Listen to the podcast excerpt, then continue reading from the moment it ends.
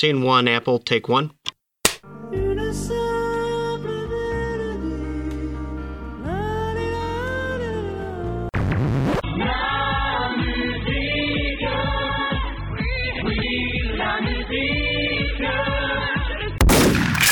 Bonjour à tous et bienvenue dans la Mélodie du Bonheur, l'émission qui essaye de vous apporter euh, une critique euh, consciente, euh, pointue et bien sûr très à, à l'écoute de tout ce qui se passe récemment ou en tout cas dans les on va dire, la, zeitgeist, le zeitgeist, je ne sais pas, du moment. Donc euh, l'émission qui tout simplement euh, s'intéresse à l'actualité et, ne se prive pas de vous le faire savoir dans des émissions qu'on vous propose, je dirais en moyenne toutes les deux semaines. Euh, et en ce moment, on est beaucoup, beaucoup sur l'actualité parce que c'est parfois un podcast qui, qui accueille des, des, albums un peu plus anciens, euh, comme une des espèces de hors-série, un petit peu de hors-format où on prend un album un peu, un peu un classique euh, pour l'un ou plusieurs des membres et on en parle. là, là aujourd'hui, on est dans une plongée en plein dans la musique, euh, la musique électronique et la musique de club, même pour être euh, plus précis. Euh, c'est quelque chose qui nous intéresse visiblement particulièrement en ce moment. En tout cas, ça nous intéresse de vous en parler, puisqu'on parlait déjà il y a deux émissions, je crois, de Daniel Harl avec son album Harlcore. Et c'était peut-être même la dernière émission. En fait, je dis deux émissions, mais peut-être qu'on va juste s'enchaîner d'affilée, tout simplement. je crois que c'est le cas d'ailleurs. Je crois que c'est le cas. Donc, euh, bah, j'espère pour vous, le public, qui, tous ceux qui nous suivent de semaine en semaine, et j'espère qu'ils sont nombreux, euh, que vous aimez la musique club parce que vous en avez, vous avez encore une dose, même si c'est euh, quand même tout à fait différent de ce qu'on vous avait proposé il y a deux semaines. En tout cas, je ne suis pas seul, même si pour l'instant le seul à parler, je ne suis pas seul. Pour m'accompagner, il y a déjà euh, Kater, Pedro, que quand, je crois qu'on n'avait pas entendu depuis quelques émissions. C'était quand la dernière fois? Salut, euh, la dernière fois ça date. C'était peut-être pour Actress? Ah, c'était pour Actress, ouais. ouais. C'était en tout début, toute fin d'année. Ouais. Ah bah, bienvenue, bonne année, euh, Pedro, du coup. Bienvenue en 2021. Ouais, bah, bonne année. Super année. Pas du tout. Oh, ça va. ça ça va. ceci est un, comme, comme euh, l'album dont on va parler, nous sommes dans un, un, lieu qui est un lieu de, une échappatoire euh, au quotidien. Donc, on ne parle pas des choses qui ne vont pas. Et toi, Mickaël, comment vas-tu? Car c'est toi le deuxième, troisième intervenant euh, de notre podcast. Euh, ça va bien, euh, ravi de l'apprendre. Bon, j'ai un très mauvais équipement, comme souvent, mais ça ne m'empêchera pas de faire des tunnels. Ah bah c'est très bien. Bah, écoute, j'ai pas l'impression à t'entendre que tu aies une, une voix particulièrement différente de d'habitude. En tout cas, nous sommes heureux de t'accueillir. Et de quoi nous allons parler aujourd'hui? Nous allons parler, donc, je, je vous disais, de Sonaret avec son dernier album, son premier album d'ailleurs, je dis son dernier, mais c'est un projet qui, euh, c'est plutôt quelqu'un qui n'est pas spécialement habitué à faire des, des projets euh, aussi longs, aussi euh, aussi touffus. Et donc euh, Sonaret, qui sait? Avant de passer le, le, tout premier extrait, nous allons quand même nous demander qui est Sonaret. Est-ce que quelqu'un a un peu une idée de, de lui, de comment le présenter en général, parce que ça fait partie de ces artistes dont on n'a pas, sur lesquels on n'a pas beaucoup d'informations, parce qu'ils sont pas simplement pas voilà pas très très connus, ils ont pas encore, c'est des jeunes artistes. Est-ce que l'un de vous deux se sent d'en parler? Vas-y, vas-y, Michael. J'ai l'impression d'être à l'école d'un coup, c'est pas facile.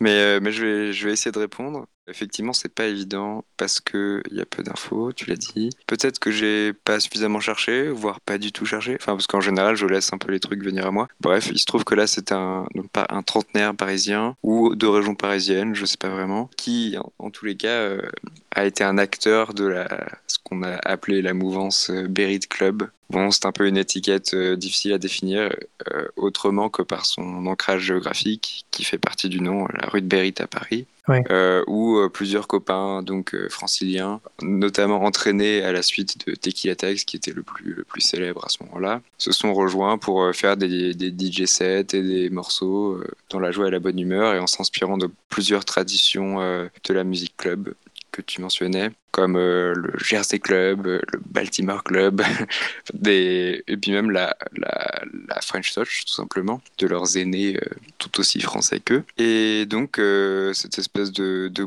petit bouillonnement, hein, vraiment à, à, petite échelle, hein, ça concerne moins de 10 personnes à Paris, qui faisaient ensuite des soirées pour peut-être 50 personnes tout au plus. J'y ai jamais participé d'ailleurs, même si ça avait l'air très bien. Enfin, on connaît certains parmi nous qui, qui ont pu y participer Antoine notamment. Bref, euh, voilà, c'est des gens qui se saisissent de tous ces styles-là, le grime aussi notamment. Enfin, ce serait un peu fastidieux d'essayer de les lister et puis ça va dans des directions parfois assez divergentes en apparence. Ils essayent de faire, de faire une espèce de tambouille expérimentale, enfin en tout cas qui a une ambition expérimentale et qui cherche entre autres choses à radicaliser les postulats de ces différents styles. Donc par exemple, ce que fait Sunaret, c'est comme, enfin comment dire, on parlait euh, d'Eric Prydz euh, tout à l'heure avant de commencer l'émission. Euh, bah voilà, ça ressemble à un morceau d'Eric Prydz, en plus agadé, en plus agadé, en plus vénère, en plus épuré, avec moins de percussions et en, en poussant plus loin les postulats de cette musique qui est faite pour faire danser à l'origine, mais là, non seulement on sait plus trop sur quel pied danser, mais la danse devient un peu essoufflante aussi. Donc le tempo est pas forcément plus rapide, enfin ça dépend des moments, mais euh, aussi une des particularités de, du style qu'il va développer, en tout cas depuis euh, cette EP de 2018 qui a un peu euh, fondé sa, sa, sa popularité relative aujourd'hui, c'est qu'il il travaille sur un, un spectre de, de sons et de timbres assez réduit qui va sans cesse rejouer de morceau en morceau à la de pas mal d'artistes électroniques, euh, enfin de musique électronique euh, dans des styles euh, très différents pour le coup.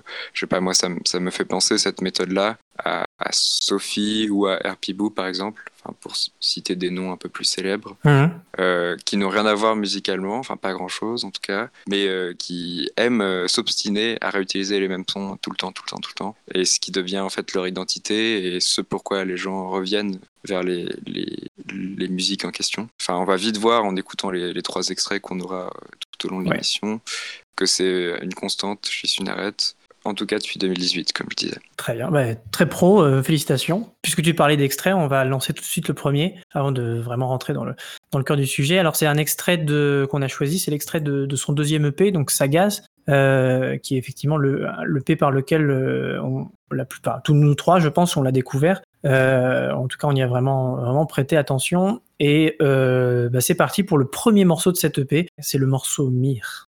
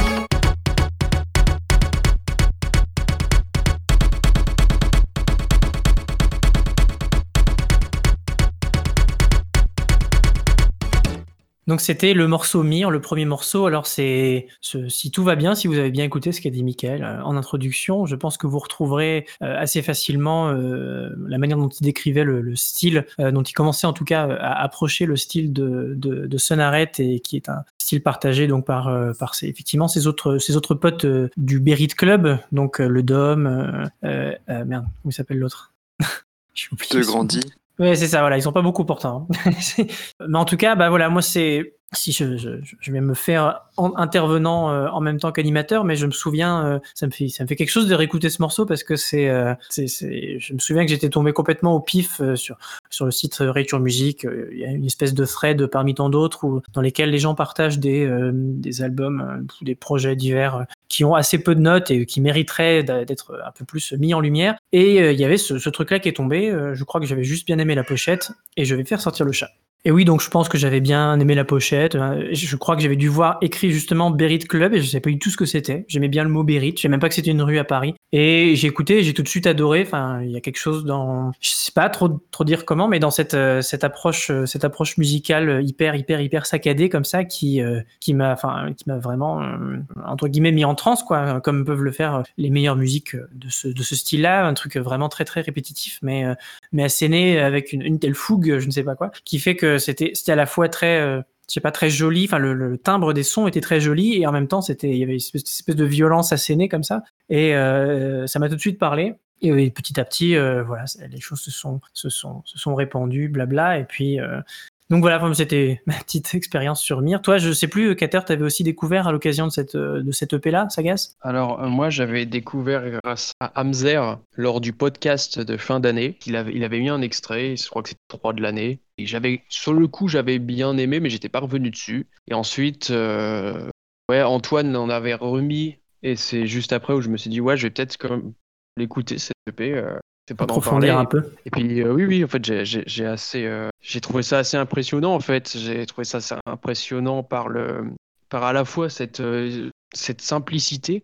je trouve dans la dans le procédé un peu comme quand tu découvres quelqu'un et tu te dis mais pourquoi il a pourquoi pourquoi personne n'a fait ça avant? Parce que ça me semble évident c'est non c'est d'une efficacité et tu vois tout de suite qu'il a une patte une patte vraiment particulière c'est pas juste voilà tu très saccadé comme ça et faire quelque chose, ça pas du tout. Sauf que là, tu sens qu'il réutilise euh, des, des, mêmes sons qui fait qu'il a, pour un simple EP de 13 minutes, il a vraiment tout un univers qui, qui était euh, à, construire. Du moins, on voit tout de suite avec cet EP, parce que c'est comme tu dis qu'il avait vraiment euh, un truc qui pouvait développer. Et, je pense qu'on attendait tous un album ou du moins un autre EP qui permettrait encore plus de voir ce que ça donnait. On parlera peut-être euh, du coup après des, craintes que j'avais par rapport à l'album. N'attends pas, tu peux parler tout de suite de tes craintes par rapport à l'album, quelles étaient, parce que je pense qu'on va, on va embrayer. Euh, euh, tu peux peut-être commencer par parler de tes craintes et on détaillera petit à petit comment, comment s'est construit l'album pour lui-même, parce que ça, il en a un petit peu parlé. Je pourrais, je pourrais en parler un peu. Mais vas-y, qu'est-ce, que, qu'est-ce qui te faisait peur? Bah, Au niveau des, ouais, des craintes que j'avais, c'est que cette EP, mine de rien, au vu de son rythme, au vu de la, la construction des morceaux de, de Sonaret, j'avais, j'avais peur que ça fonctionne pas sur le long format parce que c'est un EP de 13 minutes qui, mine de rien, tu l'as terminé. Euh, c'est assez lourd, c'est assez lourd ah comme musique et je me suis dit sur un album qui peut durer potentiellement euh, une quarantaine de minutes, euh, l'overdose. Et j'en avais parlé juste aux personnes du podcast. Et bon, déjà, l'album est vraiment pas super long, ce qui fait que ça évite un peu cette overdose. Et il y a également une, une progression en matière de, en gros, depuis son premier EP, les, les, les, les sonorités changent et encore une fois, c'est différent de Sagas, même si ça ressemble, hein, même, si, même si la construction des morceaux est, similaire, qu'il a développé encore plus son style et du coup ça fonctionne. J'avais vraiment peur de l'overdose et ce qui n'est pas le cas. Et ça, pour le coup, c'est vraiment un gros point positif parce qu'il a réussi à, à, faire un long format là où moi je pense allait euh, potentiellement foirer. Donc c'est assez, euh, je trouve que c'est un tour de force vis-à-vis de la musique qu'il fait, euh, de réussir à produire un album de cette. Parce que oui, l'album, je le trouve euh, très très bon. Toi, Michael, euh, est-ce que tu avais un peu pensé à cette question de l'album un peu avant que ça sorte ou même quand tu as été en contact avec, avec effectivement ce, format-là C'était quelque chose qui te posait question ou, c'est, finalement ça s'est imposé assez naturellement à l'écoute? Pas eu le temps d'y réfléchir long, beaucoup puisque j'ai appris très tard que ce disque sortait. Euh, du coup, voilà, il s'est surtout agi de l'écouter. je peux pas résister d'ailleurs à dire que la première fois que je l'ai fait, j'étais en cours sur Zoom et souvent je m'ennuie du coup de la musique. Donc c'était pas très attentif, enfin c'était pas très même respectueux de cette musique, mais ça m'a pas empêché d'y revenir d'approfondir le, rapport que j'avais. effectivement, je, en fait, je m'attendais de toute façon à ce que la méthode change du fait de l'allongement du format. Euh, bon, euh, on se doute qu'il n'allait pas s'obstiner à faire, euh, à faire un espèce de sagaz trois fois plus long, tu vois. Il, il allait nécessairement devoir adopter des espèces de changements structurels, ce qui, passe aussi par des, des, moments de liberté un peu plus grandes aussi à l'intérieur de ces, structures un peu étouffantes dont parlait Kater. Et il y a des moments qui m'impressionnent aussi, enfin dans leur, leur nouveauté, enfin leur aspect inédit dans l'esthétique de Sunaret jusque-là. Enfin, on le verra aussi dans ce qu'on passera tout à l'heure. Parfois, ça tient à des passages de 10 secondes où il y a un son complètement nouveau qui vraiment te prend de court ou juste un, un, silence de deux secondes de plus que d'habitude. Parce que le truc aussi, c'est qu'une musique, c'est que c'était jusque-là une musique où il y avait très peu de silence, enfin même aucun d'une certaine manière. Le seul silence qu'on pouvait deviner ou imaginer, c'était celui de l'absence de, de percussion explicite en fait, ce qui donnait un, effet assez planant à la musique, assez euh, détaché du, du, sol quoi. Et euh, ça, parfois, il, il revient sur ce, sur ce postulat dans les morceaux de d'Amorama. Il y a de nouveau euh, des choses comme un kick et un snare par moment, même si c'est des, passages assez brefs en général. Il y a plus de basses aussi. Enfin, un album plus, euh, plus riche à tous les, euh, tous les niveaux de fréquence, en fait, à tous les endroits du, du spectre euh, sonore. Du coup, c'était pas forcément une surprise qu'il ait profité de ce format plus plus grand pour, euh, soit mettre les bouchées doubles, euh, soit montrer une plus vaste palette d'atouts en fait, tout simplement. Ça, c'est assez logique. Et puis en plus, ça me fait penser aussi que le label sur lequel ça sort, donc Paradox Club, qui est un peu voilà le on ne l'a pas dit jusqu'à maintenant, mais l'espèce de maison mère de cette mouvance Berit Club. Il n'y a à nouveau que ces, que ces jeunes euh, parisiens, franciliens qui euh, euh, sortis des choses dessus, en tout cas à ce jour. Ils n'ont jamais fait de LP jusque-là, je crois. Je m'étais pas encore posé cette question, mais en tout cas, c'était pas, pas le style de la maison, qui n'a sorti que des EP depuis sa création, je ne sais plus trop quand, au milieu des années 2010. Euh, voilà, je m'étais pas rendu compte que c'était une première. Peut-être que ça va inspirer les copains. Ouais, voilà, c'est ça. Ils sont d'ailleurs dans une logique assez compétitive. Enfin, j'ai un peu de de l'inside intelligence sur la question et euh, parfois euh, qui sont brouillés les uns avec les autres mais c'est un truc assez courant finalement entre producteurs de musique plus ou moins similaires le fait enfin le succès de l'un donne envie à l'autre de se dépasser euh, y compris lorsqu'il s'agit d'un succès médiatique enfin bref c'est moins ce qui nous intéresse ici, mais euh, en tout cas, je voulais dire aussi que ça m'étonne pas que ce soit Sunaret qui soit le premier à, passer par cette étape-là, enfin à faire le, grand saut euh, de l'album en bonne et due forme, parce que justement il y a cette identité sonore, esthétique, ces partis pris très affirmés, très reconnaissables, qui sont moins présents à mon sens chez un De Grandi ou, ou, ou même chez Le Dom. Euh, ça se discute évidemment, hein, mais euh, voilà, je, pense que si ce qui a plu aux, gens sur Internet, puisque c'est de là que, vient la, première reconnaissance de son travail, hein, à l'évidence, et c'est même comme ça que je l'ai découvert, puisque vous parliez de ça juste avant. Enfin, notamment, les, Anglais en sont assez friands, euh, tout comme euh, nous ici, on est assez friands de la scène anglaise. Enfin, c'est voilà, dû à, mon avis à cette singularité euh, qui, au bout de deux morceaux, s'impose dans la mémoire, enfin, et fait qu'on ne peut plus la, la, confondre avec autre chose. Et ça, c'est toujours un pari assez, assez payant, enfin, assez séducteur, quoi, séduisant. Bah oui, et puis euh, c'est vrai que, comme tu dis, je, je, connais bien mieux Sonaret que De Grandi et Le Dom, même si j'ai écouté euh, au moins un projet de chacun des deux autres. Mais, euh, mais c'est vrai que j'ai le sentiment, même si j'ai une connaissance assez limitée des, divers styles, de, on peut dire de musique électronique en général, particulièrement de musique club, euh, c'est vrai que Sonaret, il a l'air d'avoir, c'est celui qui a l'air d'être un peu, d'avoir une espèce de, de, de, de, côté plus plus pur presque dans son approche, dans le sens où on, on, on a presque, on, on sent moins l'hybridation avec d'autres styles ou la présence d'autres d'autres styles plus peut-être un peu plus clairement identifiables lui c'est peut-être celui qui va le plus à fond dans le, le, le côté très euh, très très saccadé jusqu'à ce qu'on ne puisse plus reconnaître grand chose d'autre à part euh, à part oui cette cette saccade de son. Le souvenir que j'avais des deux autres c'était c'était un peu plus un peu plus un peu plus mixte en fait un peu plus euh, un peu plus métissé. Euh, donc ouais peut-être peut-être que effectivement ça, ça ça va ça va inviter les autres à à se, à se poser ce type de questions de, de format. euh, en tout cas, pour faire un petit peu du, euh,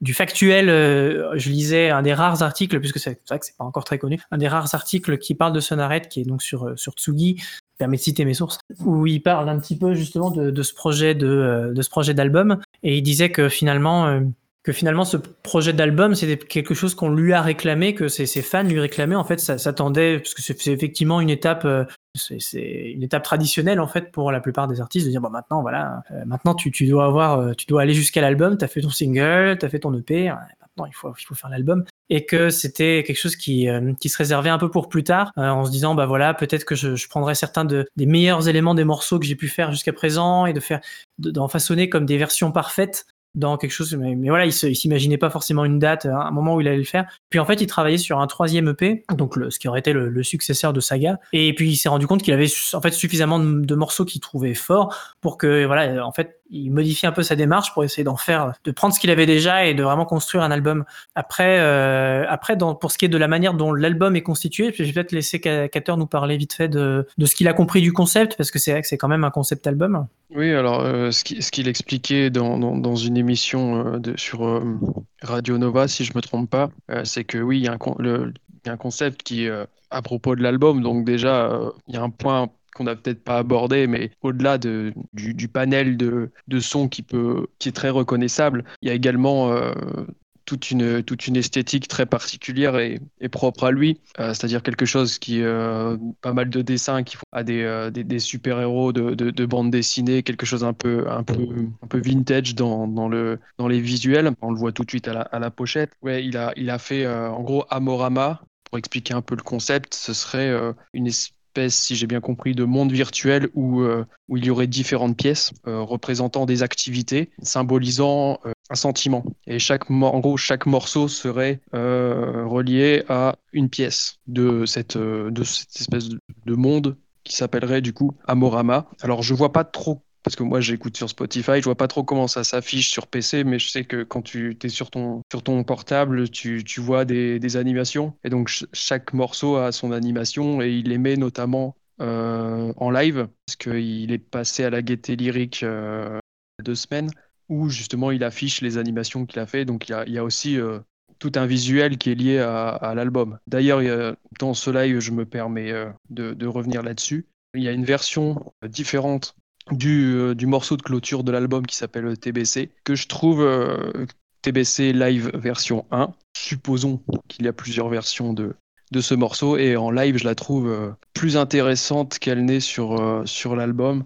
Et peut-être même, moi, ça me fait plus. la version, du moins en live, me fait plus penser à, du The Field, en beaucoup plus saccadé, mais du coup, ça me fait. parce qu'on n'a pas parlé, de, on pas parlé de, ce à quoi euh, la musique de Sonaret nous fait penser. Moi, personnellement, ça me fait penser à un mélange, et je l'ai vu aussi passer dans plusieurs articles. Moi, ça me fait penser à un mélange entre du, du Lorenzo Seni et du The Field. Ce serait à peu près euh, pour essayer de décrire ça, avec une touche évidemment de, de Friend Touch par-dessus. Ce qui fait que ça, ça évoque à la fois plusieurs autres euh, artistes que j'aime beaucoup, et en même temps, il a toute sa singularité dans les sonorités Disons que le, le, le, mélange fonctionne. Euh. Donc voilà, pour, le, pour expliquer un peu le concept euh, de l'album, euh. je pense qu'il voulait juste, je pense qu'il avait peut-être, après c'est que des suppositions, je pense qu'il avait matière à faire un album, c'est-à-dire assez de morceaux, qu'il a dû certainement bidouiller parce qu'il change, je pense qu'il change pas mal de, versions en live, il retravaille certains morceaux. Et je pense qu'il devait avoir plusieurs morceaux, mais il voulait pas, il voulait pas juste faire un album histoire de les sortir.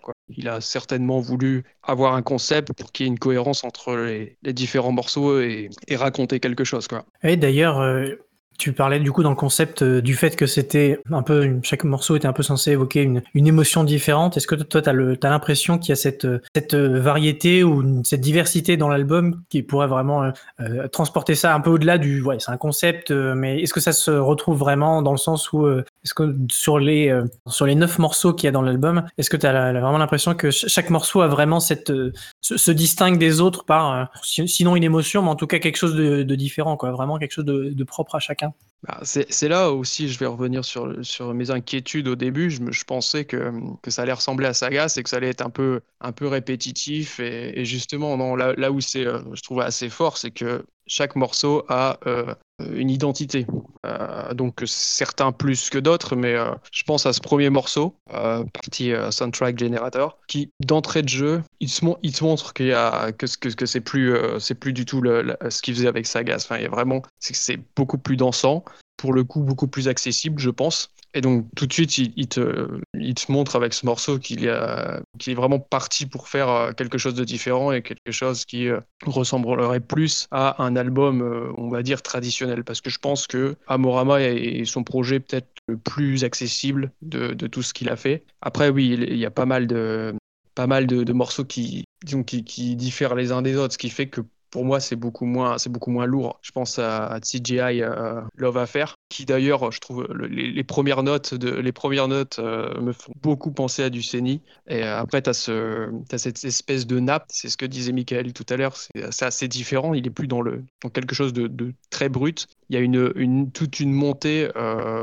avant le beat avec une, une espèce de nappe ambiante qui fait que que ça, ça, change quand même déjà, déjà pas mal. Puis oui, je pense que par exemple, moi je trouve que le, morceau Lovin, uh, Lovin UFM, avec le, cette, cette, personne qui, euh, qui t'explique que t'es, euh, bah, qui, qui, présente qui passe à la radio, ça, ça contribue à, à, faire du, de l'album un, un, concept et de le faire, euh, enfin, de le faire créer un univers tout autour. Je le vois, ce morceau-là, je le vois plus comme une, comme une interlude, quoi. Et c'est ce genre de petits détails qui fait que ça forme un, que, le concept fonctionne. Ouais, puis je trouve c'est c'est marrant comme euh, euh, j'ai eu cette impression quand j'ai écouté le, tout premier morceau. J'ai vraiment le sentiment que c'était comparé euh, effectivement à ce qu'on pouvait trouver avant dans, dans son, son, style. Il y a, il y a plus un côté plus un côté méta vraiment ce morceau c'est comme si l'intro c'était non seulement une intro à l'album mais une intro un peu à son à son procédé de, de, de à son procédé de composition son procédé de, de son procédé musical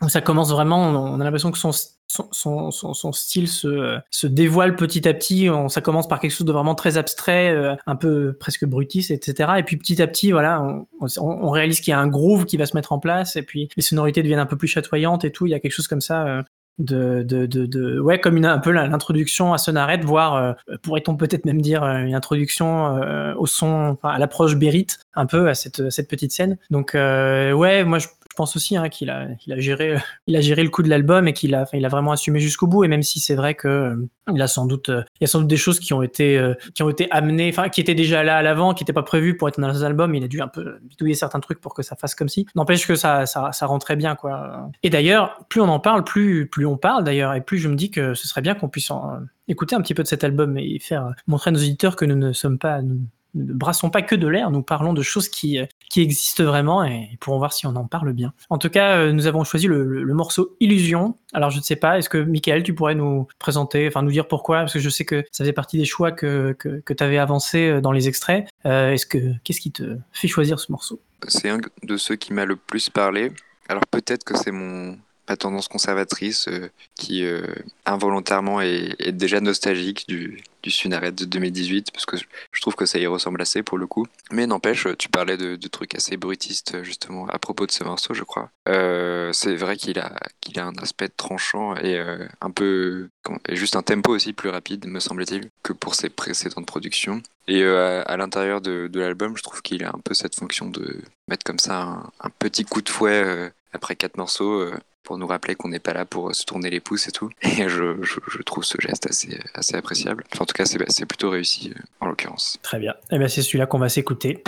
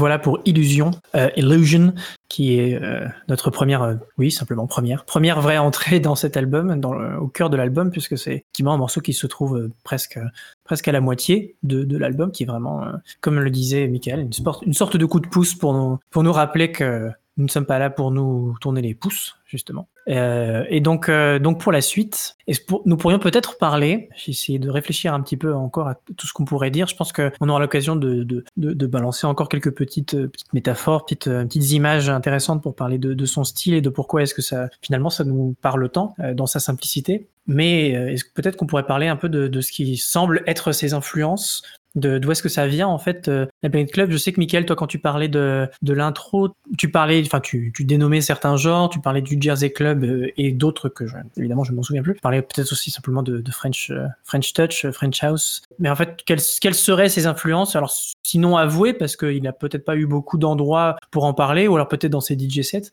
je saurais pas quoi ajouter à ce que je disais, même si ça restait vague évidemment. Puis dans la mesure où on n'a pas d'infos. Mais euh, d'ailleurs, tu parlais de ces DJ sets. Euh, le plus souvent, ce qu'il a fait, c'était des lives en fait, performances composées exclusivement de sa propre musique. Donc même ça, ça ne nous laisse pas deviner euh, grand chose de plus. Et puis en fait, l'impression que ça me donne avant tout, à l'inverse de ce que tu dis, c'est précisément que c'est un, un, mode de production et de travail un peu, enfin, mot un peu pompeux, mais solipsiste, enfin voilà, en vase clos presque replié sur lui-même. Et quand j'écoute à ça, moi, ça me fait penser à rien d'autre qu'à ça. Euh, non pas parce que ce serait tellement loin de tout ce qu'on connaît. Ouais. En fait, on peut effectivement retracer des généalogies, etc.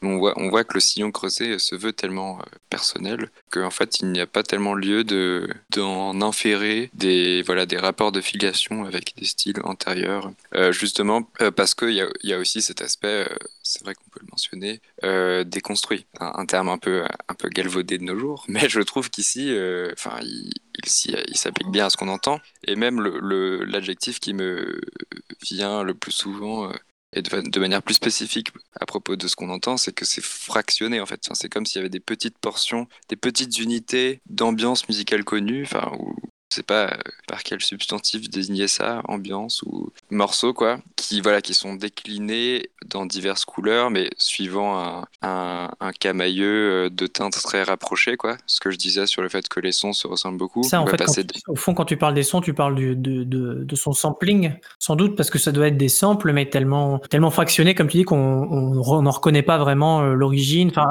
c'est vrai ça. Mais oui, c'est hmm, c'est presque du post-sampling parce que en fait, non mais ça fait sourire, mais en fait, euh, l'objet n'est tellement plus d'inclure un morceau d'une chose qui existait, mais de le de le distordre euh, pour précisément en faire tout simplement autre chose, à tel point qu'on aurait pu se contenter de créer ce son de façon entièrement synthétique. C'est vrai que la question se pose ici, enfin, est-ce que le sample euh, garde de sa nécessité et de sa prégnance dans ce que la musique provoque chez l'auditeur notamment. C'est ouais ouais ça c'est presque philosophique. Ça fait réfléchir comme on dit.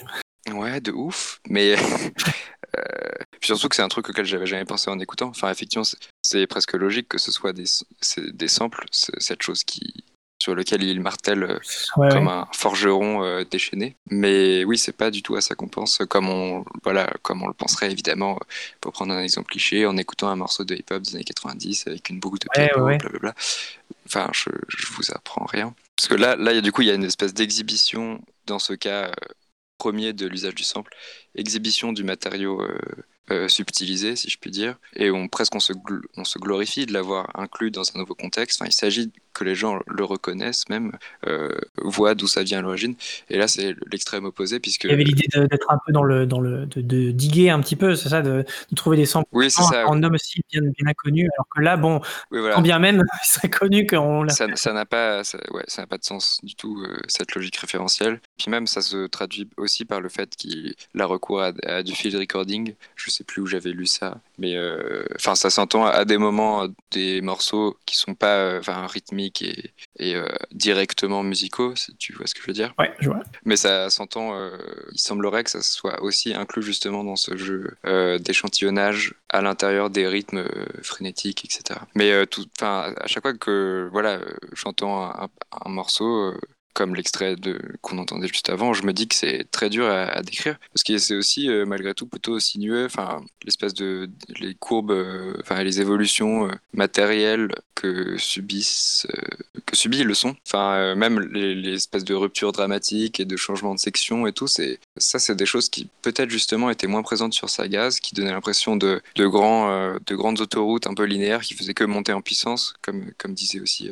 Kater. Et en fait là et c'est aussi ce qui me fait penser de nouveau à Boo, bien que le parallèle soit limité, hein, je, je, le reconnais. Il euh, y, a, y, a, vraiment une, euh, ouais, je disais une, une, dramaturgie en fait de, dans le, le, découpage euh, en différentes parties du morceau, enfin différentes sections qui se complètent l'une l'autre et donnent lieu à, un trajet sonore qui peut lui-même évoquer euh, le concept de l'album, enfin l'idée de quelque chose de narratif, d'une retour dans d'un retour dans un souvenir précis. Enfin, on verra ça aussi avec le dernier extrait. Euh, l'idée de naviguer dans une sensation pour en, extraire tout le suc euh, affectif ou émotif. Enfin bref, ça devient vite abstrait quand on essaie de dire des choses, mais en tout cas, c'est assez intriguant. La musique est abstraite en...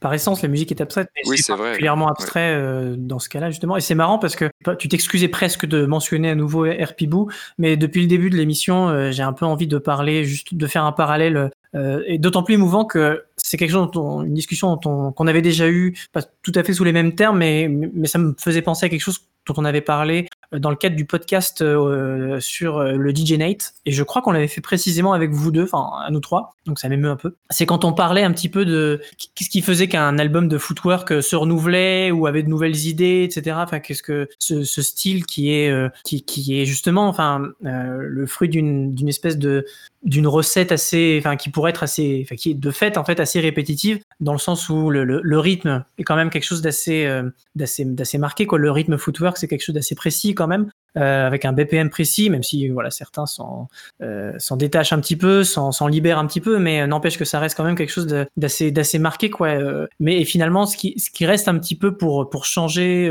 pour changer d'atmosphère et tout, pour pour varier, c'est purement le choix du sample qui même s'il est vraiment utilisé de, de, manière très brève quoi, le sample pas pas au point de n'arrête, hein, mais mais pour ceux qui connaissent un peu le, le footwork parmi nos chers auditeurs, bah c'est quand même c'est quand même des samples très brefs et très répétés euh, et, euh, et, qui sont justement là pour, euh, pour ça, crée une espèce d'hypnose, enfin, tout, tout, ce qu'on peut s'imaginer pour globalement toutes les images qu'on peut voir pour la musique répétitive. Et, et ça, me, ça, me, faisait un peu par du coup par en, parallèle penser à Sonaret en me disant mais à, quel point est-ce que lui aussi il peut tout simplement un peu renouveler son, pour le dire comme ça, son, son univers son univers sonore vraiment à chaque, fois, mais en, changeant de sample et quel sens ça peut avoir? Parce que c'est vrai qu'on les reconnaît pas, on les reconnaît encore beaucoup moins même que dans la plupart des productions footwork où, où en général il y a quand même, il y a quand même des, simplement des mots qui ressortent, qui sont scandés comme ça et tout. Mais je sais pas, je trouve qu'il y, y, a une espèce de, de, de, lien un peu entre ces deux, ces deux choses. Alors je sais pas si c'est forcément le, le lien que toi tu faisais, Michael, avec euh, quand tu parlais de d'Herpibou, mais, euh, mais ça me faisait un peu,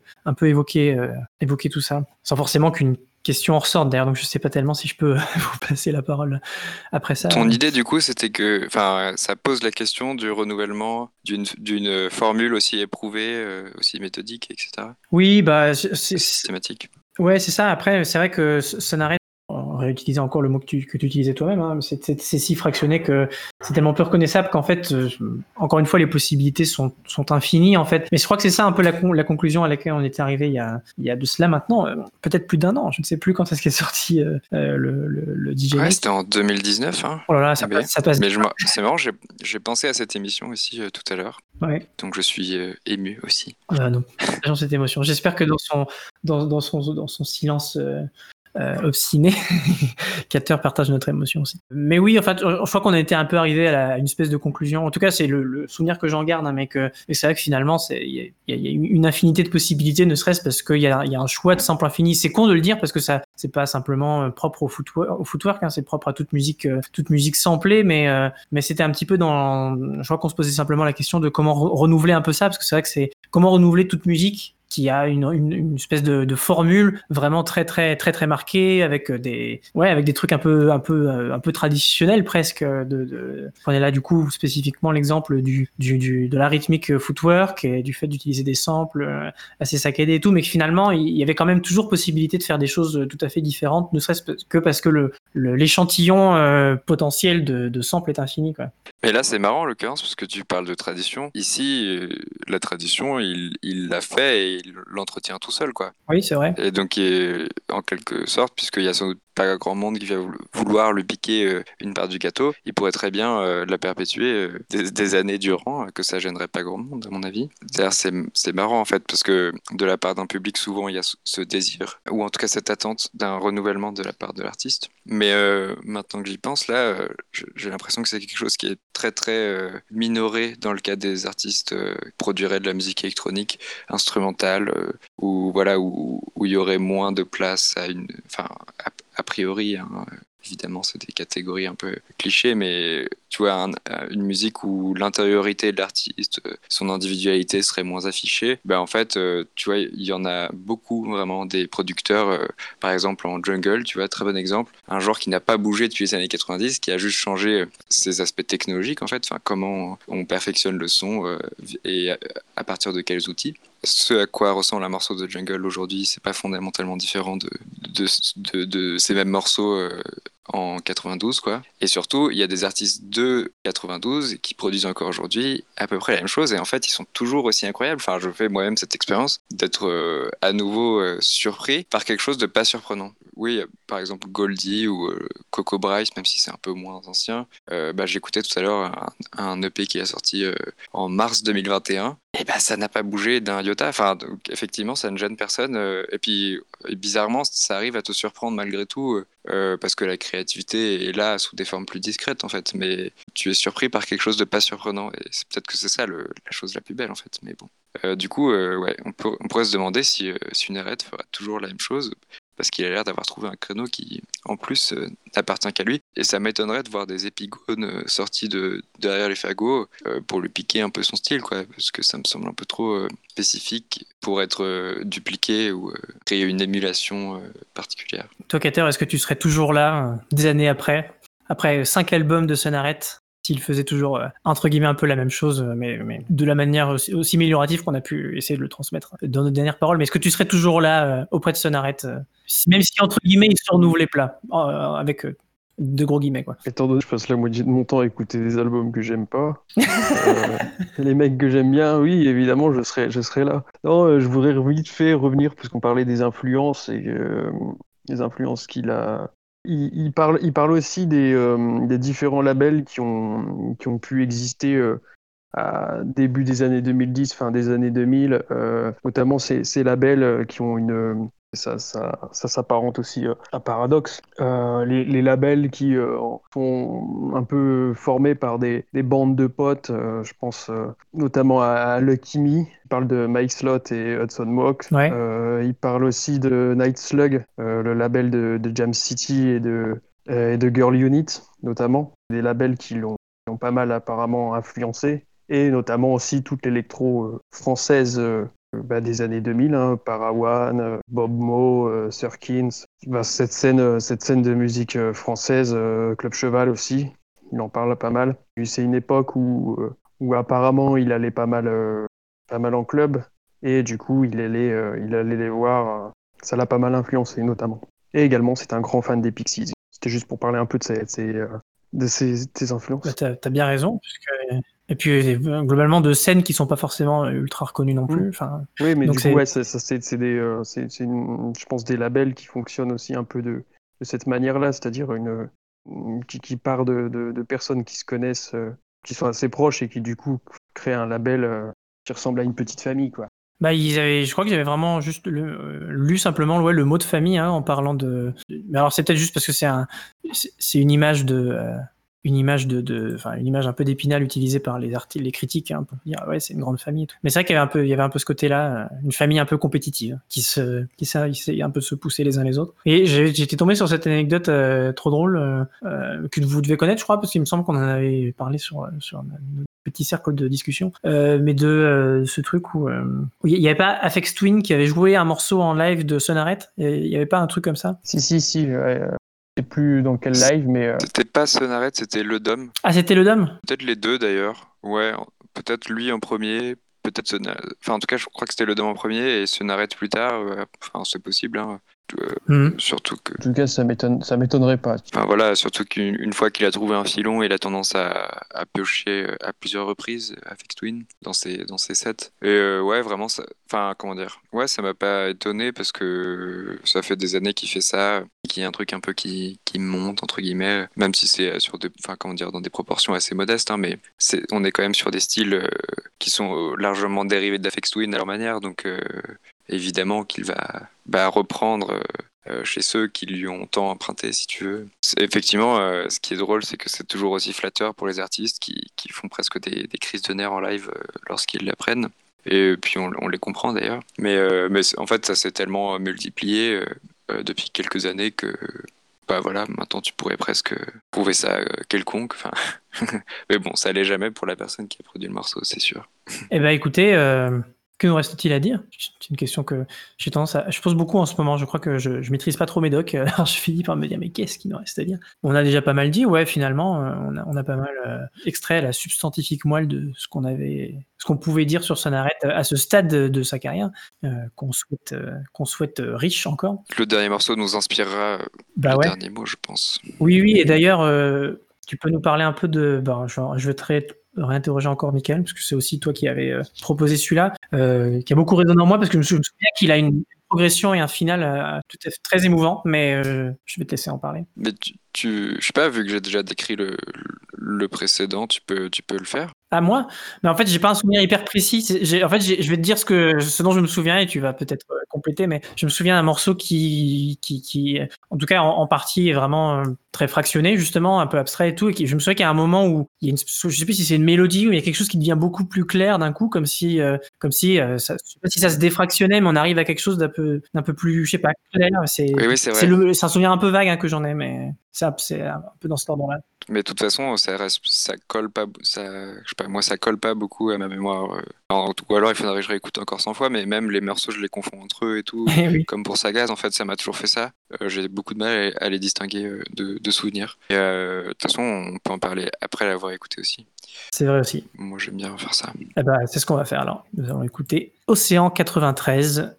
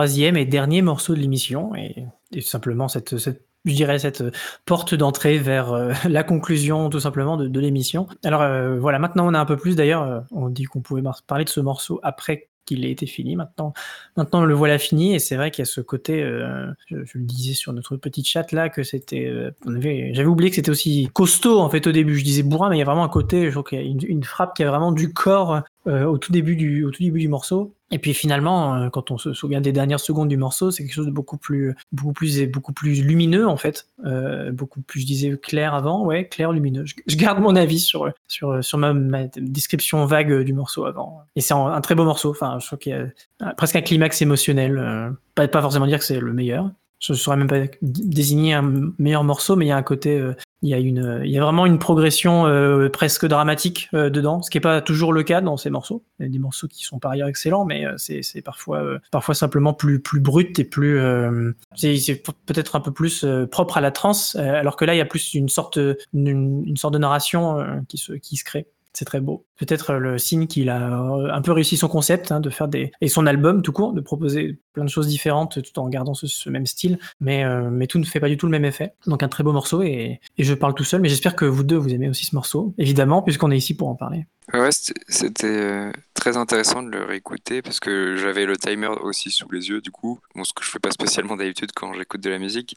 Et en fait, ça me permettait de remarquer très, très, de façon très limpide comment c'était séparé en blocs d'une minute. En fait, c'était hmm. cinq minutes euh, très différentes les unes des autres, mais, mais qui ne mettent pas du tout en scène euh, de façon flagrante l'idée qu'il y aurait des ruptures ou un, un changement de style ou de ton. Euh, c'est effectivement une narration euh, en ce sens que oui, c'est fluide et, puis même euh, l'arrivée d'une nouvelle partie n'annule pas ce qui a précédé et c'est très très agréable en fait comme succession. Et tu, parles tu parlais de ce climax à la fin, à chaque fois il arrive sans même que je m'en rende compte en fait. Peut-être que c'est ça qui est, qui est fort justement. C'est presque une résolution plus qu'un climax en fait. C'est presque plus. Ouais, voilà. Tu, tu, te sens apaisé derrière, mais c'est vrai qu'il n'y a pas une espèce de grand explosion.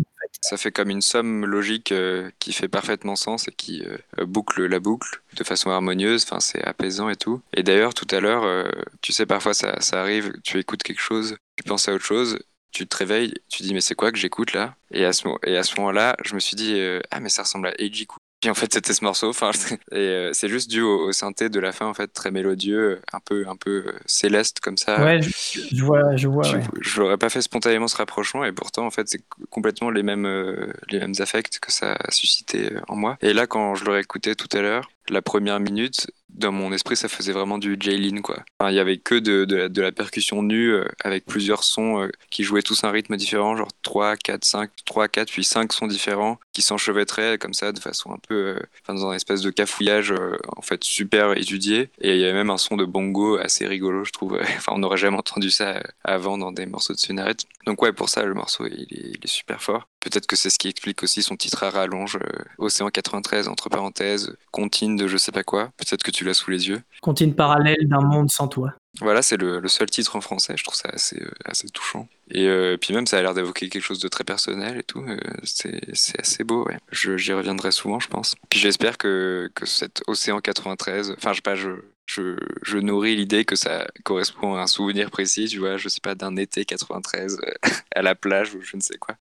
ça me ferait marrer. Euh, justement, en, en, contrepoint de l'idée que cette musique serait abstraite et, euh, tu vois, un peu déracinée, même parfois un peu désincarnée ou de l'approche un peu physique que peut avoir la musique électronique dans d'autres genres, là, en fait, c'est, enfin, comment dire, ça nous a l'intention de nous prendre au trip, enfin, ce qui est déjà une belle ambition. Et, et justement, le fait que ce soit aussi construit, ça crée quelque chose en tête qui ressemble presque à une chanson en fait tu vois. On a l'impression que quelqu'un nous raconte quelque chose. Il y a, y a un côté euh, presque pop justement. Enfin là aussi un, terme complètement euh, surutilisé mais enfin auquel je, crois par moment. Et euh, là enfin, en tout cas j'aime à penser qu'il s'applique un peu à ce qu'on entend ici en fait notamment vis-à-vis de cette fin précisément. C'est pas c'est pas pour rien euh, effectivement que ça fasse que ça puisse faire penser à Eiji Cook. Enfin, ça veut dire qu'il y a une émotion qui va avec. Est-ce que toi tu aurais pensé à Eiji Cook en écoutant Sonarette, euh, Pedro euh, Non, pour le coup c'est pas une c'est pas une référence qui m'est venue.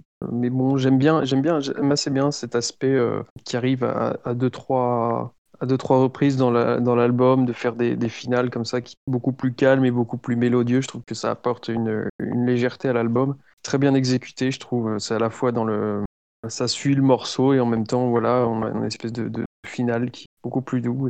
Même si c'est pas mon morceau préféré, je pense. Après toutes ces belles paroles, je pense qu'on va, on va passer à, tout simplement la conclusion, qui sera euh, peut-être une, vraie conclusion du podcast, puisque euh, spoilers, il n'y a pas de quiz après. C'est un des rares euh, podcasts où on n'a pas de quiz, mais finalement, c'est pas plus mal. en tout cas, bah, Pedro, tu continues sur ta lancée et, donne-nous donc tes dernières pensées sur Sonaret. Très agréablement surpris, pour le coup. Pour l'instant, peut-être le, meilleur album d'électro que j'ai écouté cette année. J'en ai pas, j'ai pas d'album, mais, mais celui-ci fait partie du top. Comme je l'ai dit tout à l'heure, j'avais des inquiétudes qui, se sont totalement dissipées après, après l'écoute de, l'album. Il est, euh, même s'il a ce, cette structure euh, très particulière et ce, truc euh, très répétitif, il n'empêche que chaque morceau, bon, il y a des morceaux que j'aime moins que d'autres, mais il y a, il y a quand même cinq, au moins cinq morceaux que j'aime vraiment beaucoup, qui sont très différents les uns des autres. Enfin, je m'y attendais pas. Surtout, on n'a pas trop abordé le sujet, c'est que le panel qu'il qui utilise est toujours très très joyeux en fait ça, ça me, ça me met beaucoup en joie en fait. C'est quelque chose de très agréable très flashy enfin ça va bien avec la pochette et tout il y a un côté très très très coloré je trouve qui, euh, qui pour moi fonctionne très bien et ça met ça met de bonne humeur en, ces temps en ces temps sombres. Et euh, non non c'est très agréable comme album.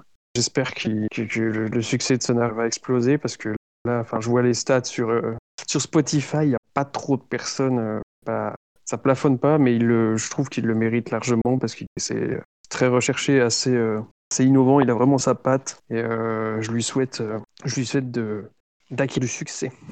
du coup, rien à voir avec la choucroute, mais moi, ce, à quoi je pensais là depuis tout à l'heure, enfin, comme chose que, que j'avais un peu oublié de dire, mais peut-être parce que c'est accessoire en fait, c'est juste que en fait l'avantage entre guillemets qu'a Sunaret sur ses concurrents pour, pour filer la, métaphore. Enfin, on l'a peut-être laissé entendre et les morceaux le disent eux-mêmes directement. Enfin, pas besoin d'y prêter euh, attention très longtemps pour s'en rendre compte. Il y a enfin, ce, ce côté frénétique, fractionné, euh, est tout, euh, c'est super complexe. Le processus de, de, production sur Ableton ou, enfin, ou quel que soit le logiciel qu'il utilise, c'est une galère monumentale en fait de, de, composer un truc pareil, parce que du coup, ça, ça, ça représente des microcellules que tu juxtaposes à des intervalles toujours un peu plus proches ou plus euh, de temps rythmique à l'échelle du morceau entier. Donc ce qui fait euh, peut-être au moins une centaine de cellules de type, enfin qu'il faut à chaque fois recaler euh, en faisant toujours un peu varier.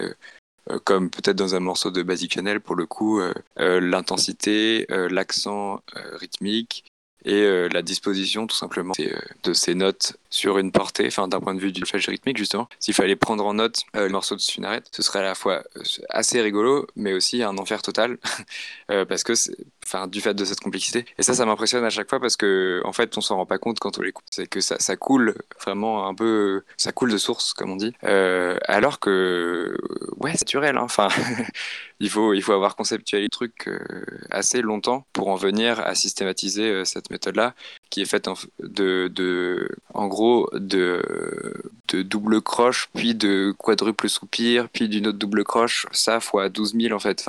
Et ça, ça se fait très peu euh, dans d'autres genres, sauf la jungle, mais pour, pour une... Enfin, comment dire? Dans la jungle, on comprend plus spontanément pourquoi euh, c'est le propos même de cette musique, puisque en fait tout impact euh, enfin dance floor de la chose repose sur ces percussions et sur leur originalité, stratégie qu'elles vont trouver à chaque nouveau break et à chaque nouveau drop euh, pour divertir la foule très clairement. Alors que ici c'est beaucoup plus ambigu. On sait si c'est de, la, musique faite pour danser. Enfin, c'est assez IDM dans, dans l'approche et dans le cycle global et c'est assez éloigné des origines house. Enfin, d'un point de vue rythmique, la, ces cadences-là sont, sont, tirées à l'origine. Donc ça, c'est un peu le truc qui me, qui me charme dans l'histoire, que je trouve rigolo, parce que c'est à la fois, bah, on le disait avec Daniel Harle, en fait, euh, hyper sophistiqué, mais c'est pas le euh, ni le but. C'est quelque chose qui s'évanouit assez de notre esprit lorsqu'on écoute, et on en retient justement que cette joie dont tu, dont tu avais raison de parler, euh, effectivement. C'est vrai que c'est important. Je, je, prendrais ça, je peux, me permettre de prendre ça pour ta conclusion? Oui, oui, c'était euh, Mais ça veut dire qu'il reste plus que la mienne.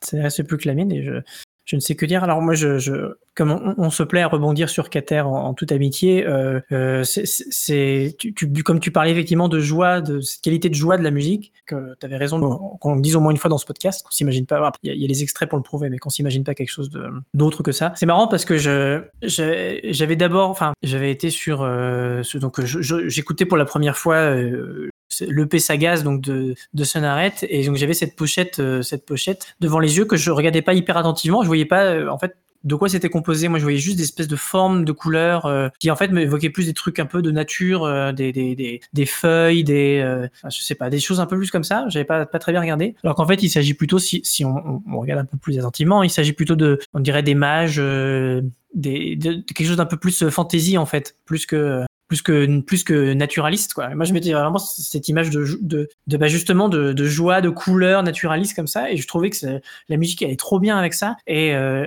j'adhère beaucoup moins à une interprétation plus euh, plus euh, je sais pas heroic fantasy comme comme a l'air d'être euh, ou autre chose hein, parce que si on regarde la, pochette de Hugh il y a aussi un peu c'est plus pas trop la même idée non plus hein, mais, mais en tout cas ce côté un peu nature abstrait joyeux que, que tu avais raison de souligner, Cater. Alors euh, peut-être que je pourrais simplement m'arrêter là.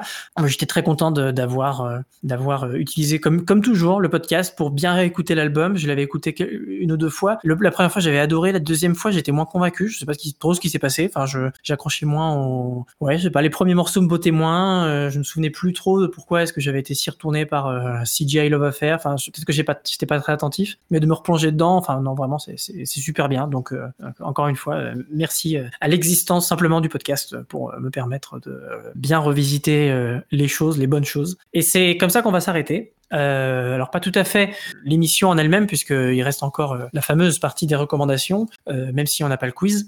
Mais, en tout cas, on vous remercie d'avoir écouté tout ça. On espère que, ça vous a donné envie de, de découvrir un peu Sonaret et pourquoi pas toute la, la scène qui est autour de lui, la petite scène, la scénette.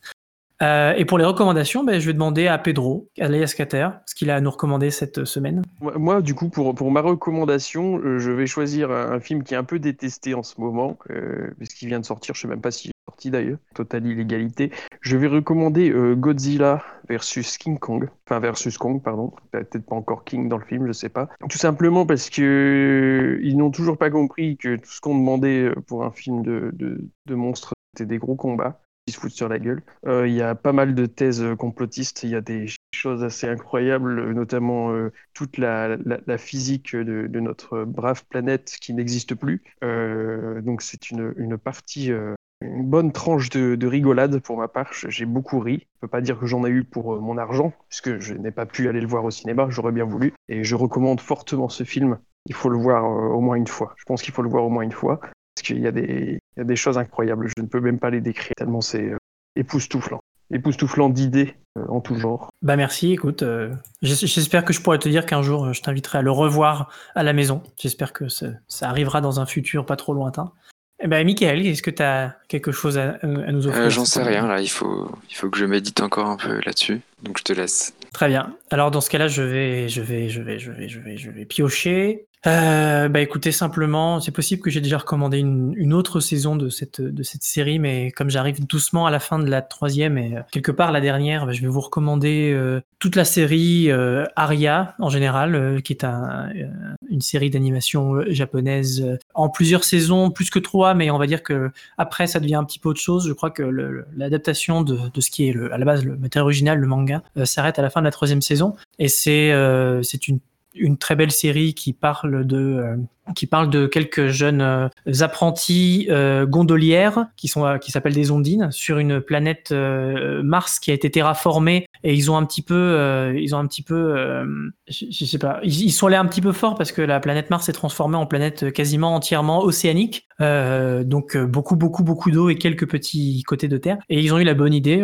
enfin en tout cas ils ont eu l'idée de répliquer Venise là-bas de manière complètement euh, une réplique tout à fait exacte de Venise, donc avec quelques euh, artefacts technologiques euh, propres à un, environnement futuriste, mais, mais quand même très peu présent. Et on construit de jeunes gondolières, ce qui est pas mal parce que je crois que le, métier de gondolier est exclusivement masculin euh, dans la vraie vie, dans le vrai Venise. Euh, peut-être que ça a changé dernièrement, mais je crois que traditionnellement c'est plutôt le cas. Et là, c'est le, contraire. Traditionnellement, c'est que des filles qui font ça. Et c'est, vraiment un très, très, très bel, très, très bel animé, très, très épisodique dans le sens où vraiment chaque épisode a un petit peu sa petite aventure de la semaine, même s'il y a une espèce de petite progression vraiment, mais tout à fait en filigrane dans le sens où les, les, protagonistes bah, se font un peu des skills de gondolière et puis finalement finissent par éventuellement monter en grade. Euh, j'utilisais la forme anglaise de éventuellement, ça va pas du tout. Mais en tout cas, en tout cas, voilà, on suit, on suit ça et c'est très très doux à suivre et ça fait beaucoup, ça fait beaucoup plaisir. J'avais commencé à, euh, regarder la série, ben, je crois que ça fait, ça doit faire à peu près un an. Je suis très ému d'en parler maintenant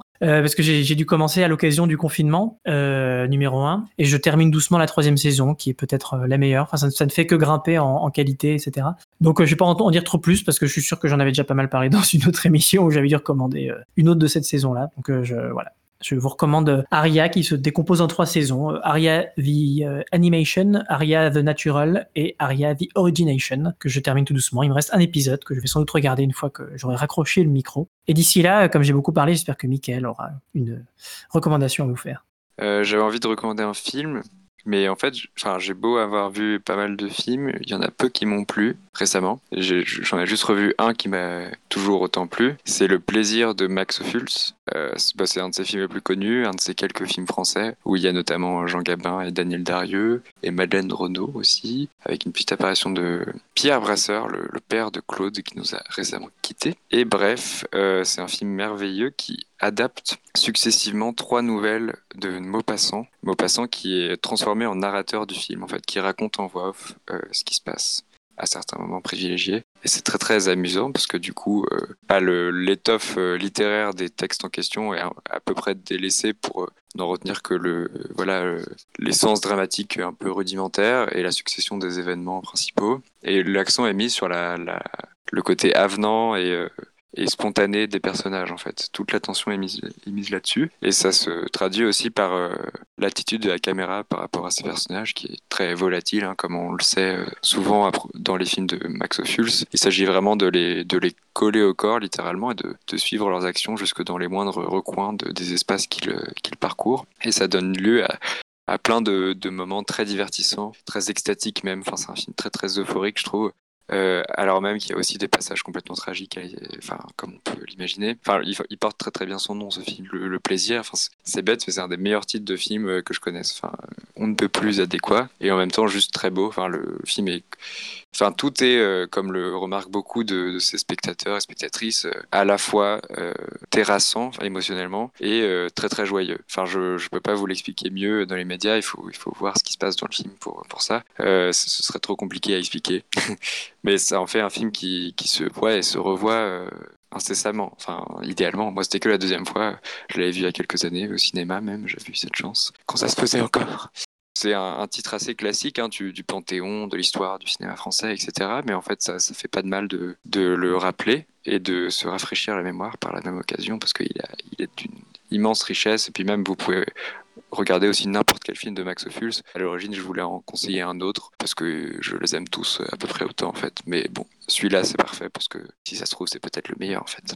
Celui-là fera tout à fait l'affaire. Merci pour ta recommandation et voilà, voilà arrivé la fin du podcast avec euh, avec euh, nos remerciements, d'être allé jusqu'au bout si vous êtes allé jusqu'au bout, et même si vous n'êtes pas allé jusqu'au bout, c'est ce que vous ne pourrez pas entendre nos remerciements. Euh, merci à mes, chers euh, compagnons de, m'avoir accompagné. Et vous pouvez nous retrouver, alors comme d'habitude, hein, je vous rappelle, la semaine prochaine, je ne sais pas très bien exactement de quoi on va parler, peut-être de William Doyle, peut-être de Hilary Saxol, mais je pense que William Doyle, vous verrez, je pense que c'est bien, bien parti. Et en attendant, vous pouvez nous retrouver bien sûr sur Xsilence, le site qui nous héberge, avec euh, un sujet dans le, forum euh, adéquat et ainsi que des news qui annoncent à chaque fois l'arrivée de, chaque nouvel épisode. Euh, mais vous pouvez peut-être plus efficacement encore nous retrouver via nos annonces des réseaux sociaux, Facebook ou Twitter, qui, qui encore une fois, que ce soit sous le, compte de Excellence ou le compte de la Mélodie du Bonheur, véhicule aussi jusqu'à vous les émissions, émissions que vous pourrez écouter directement sur Mixcloud, Podcloud, iTunes ou bien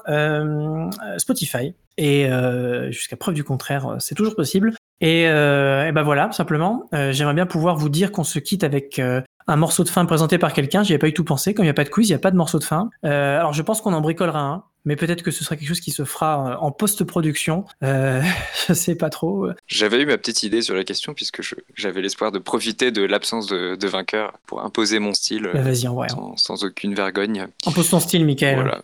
Euh, je sais plus ce que je voulais mettre du coup, mais euh, ah si si un morceau de Special Request, ça n'a rien à voir, hein. mais bon c'est un peu ça le luxe qu'on peut se permettre euh, en fin de podcast, c'est que c'est complètement sans rapport avec ce qui a précédé.